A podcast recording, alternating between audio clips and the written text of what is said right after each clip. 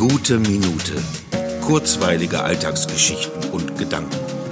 Mein Name ist Matthias Hecht und jetzt geht's auch schon los. Getreide, Öle, Fette, Saatenfrüchte, Ebereschenbeeren. Das sind die Zutaten des Beerenknödels, den ich vor einigen Wochen draußen auf meiner Terrasse aufgehängt habe. Für die lieben Vögelchen. Kann sein, etwas viel zu früh. Ich kenne mich da nicht so aus. Denn bis heute habe ich keinen einzigen Vogel gesehen, der sich freudig über den Wintercocktail hergemacht hätte.